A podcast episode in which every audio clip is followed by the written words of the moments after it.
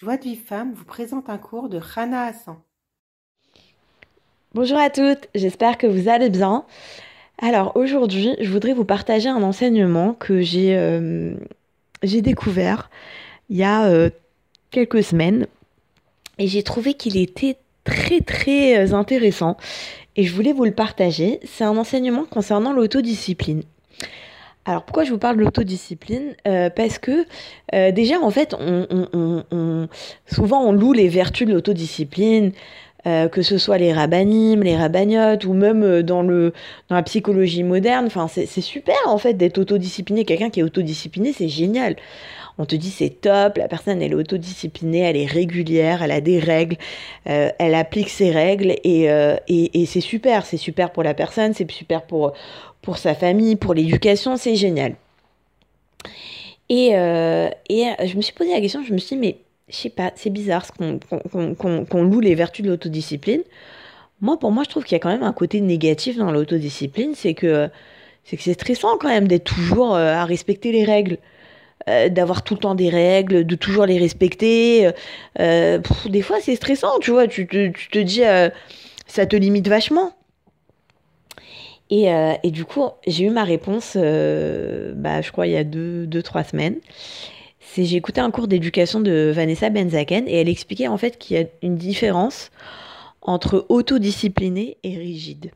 Et c'est là en fait où euh, c'est là où en fait on voit le, côté positif et le côté négatif.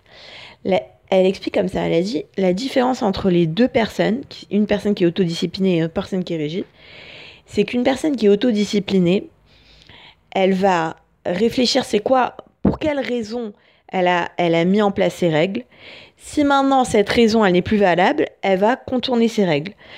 Alors que la personne qui est rigide, eh ben quoi qu'il arrive, elle appliquera ses règles, même si maintenant la raison pour laquelle elle a appliqué ses règles, elle est plus, euh, elle est plus euh, valable. Je vous donne l'exemple qu'elle donnait.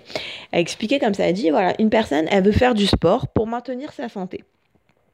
Donc la personne qui est autodisciplinée, elle va aller tous les jours faire du sport. Le jour où il neige, elle va pas aller faire du sport. Pourquoi? Parce que son objectif quand elle fait du sport, c'est de, bah, de maintenir sa santé. Maintenant, si elle fait du sport sous la neige, elle va pas maintenir sa santé. Par contre, la personne qui est rigide, eh ben, elle a décidé qu'elle allait faire du sport, qu'il pleuve, qu'il neige, qu'il truc, même si maintenant elle a, elle a décidé de faire du sport pour sa santé, il neige, elle s'en fiche, elle va, faire du, elle va faire du sport et elle va tomber malade.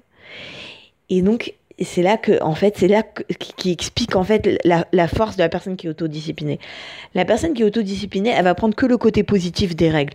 Elle se fixe des règles, elle est régulière et elle les applique. Mais quand elle voit que euh, c'est pas bon d'appliquer ces règles, elle contourne ces règles.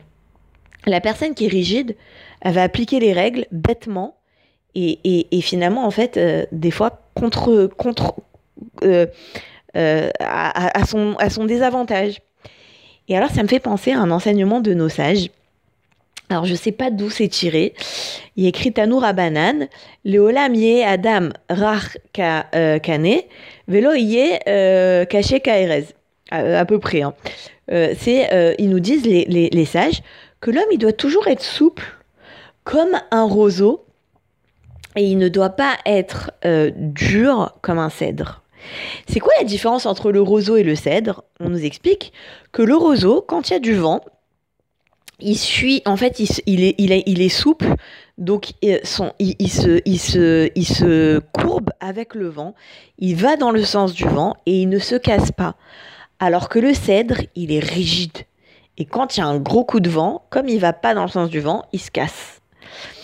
Et c'est exactement la même chose entre une personne qui est autodisciplinée et une personne qui est rigide. C'est-à-dire que des fois, il faut des règles. Il faut des règles vis-à-vis de nous-mêmes. C'est important d'avoir euh, un cédarium, c'est important d'avoir une euh, euh, voilà d'avoir un, emploi du temps. C'est important d'avoir des règles, de se dire bah voilà moi, je me lève, euh, je me lève euh, euh, le matin à 7 heures. C'est pas genre un jour je me lève à 9 heures, un jour je me lève à 8 heures, un jour c'est voilà, je, tous les matins je vais me doucher ou tous les soirs je vais me doucher. je vais, je sais pas, une, femme ça peut être je vais préparer mon repas tous les jours à, 6 heures, comme ça. Je suis sûre qu'à 7 heures, quand tout le monde arrive, quand tout le monde est là, on peut manger. C'est hyper important d'avoir des règles. Mais c'est hyper important, donc pour moi-même et pour ma famille, c'est important d'avoir des règles, mais c'est hyper important d'avoir de la souplesse. Parce que nous, on a, des fois, en fait, on réfléchit pas. On a, on a nos règles. Et, des fois, nos règles, il faut savoir les, contourner et parfois ne pas les appliquer. D'ailleurs, la Torah elle-même, elle, dans la Torah, on nous dit que la Torah, c'est une Torah Traim. La Torah, c'est plein de règles. C'est que des règles, en fait. C'est 613 mitzvot. Mais la Torah, on nous dit c'est Torah Traim. Ça veut dire que si maintenant, la Torah, c'est une Torah de vie. Si maintenant la Torah, elle t'empêche de vivre, eh ben, faut pas l'appliquer. Bon, il, faut, il y a des cas particuliers, mais par exemple, le Shabbat. Une personne qui fait Shabbat, qui est malade en danger de mort, eh ben on profane le Shabbat pour elle. Pourquoi? Parce que le but de la Torah, c'est pas de mourir.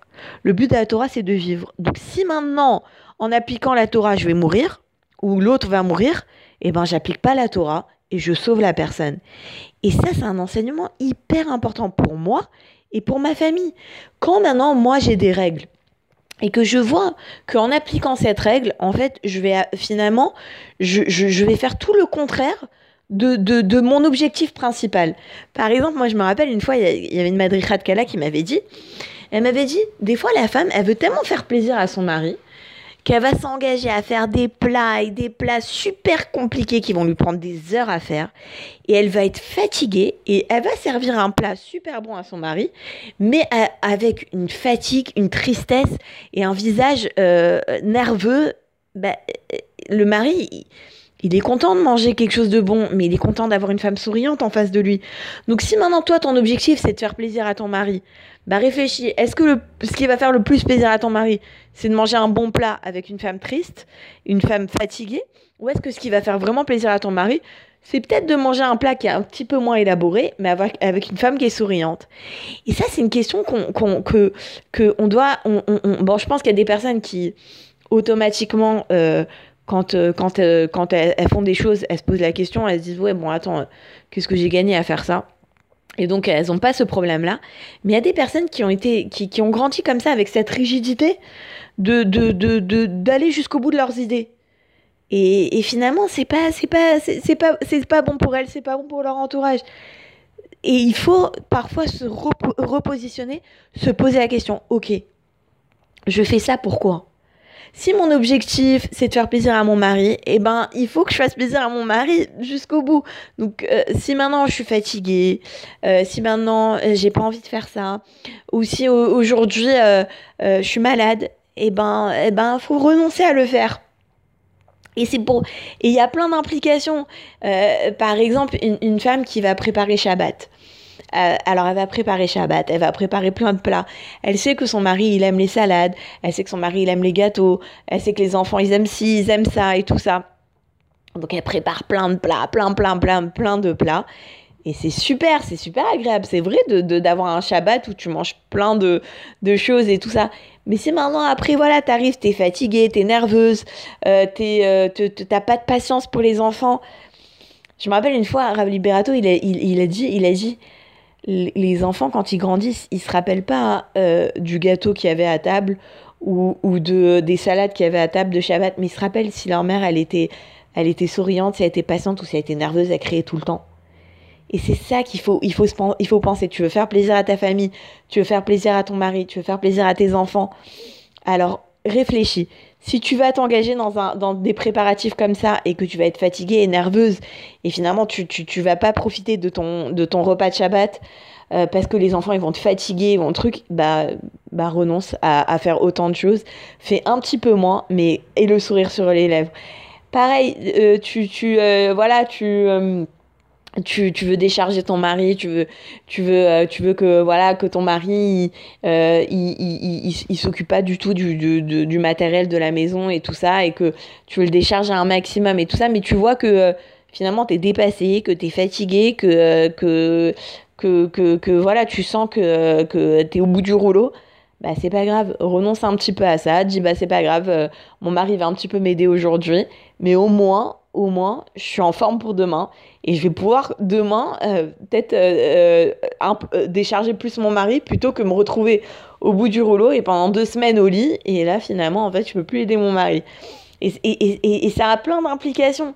Ça veut dire cette souplesse là de savoir que j'ai des principes, j'ai des règles, c'est très bien et c'est vraiment génial. Mais je dois pas oublier que la souplesse dans l'application de ces règles, c'est ce qui va maintenir ces règles. C'est ce qui va maintenir que je sois toujours un roseau et que je ne sois pas rigide. Et c'est ça qui va maintenir les règles. Et c'est ça qui fera que finalement, véritablement, eh ben, on pourra dire que je suis autodisciplinée et que ce que je fais, ça apporte ça, ça a vraiment quelque chose de positif et ça n'a pas de côté négatif. Voilà, je vous souhaite une très bonne journée, je vous dis à très bientôt. Bye Pour recevoir les cours Joie de vie femme, envoyez un message WhatsApp au 00 972 58 704 06 88.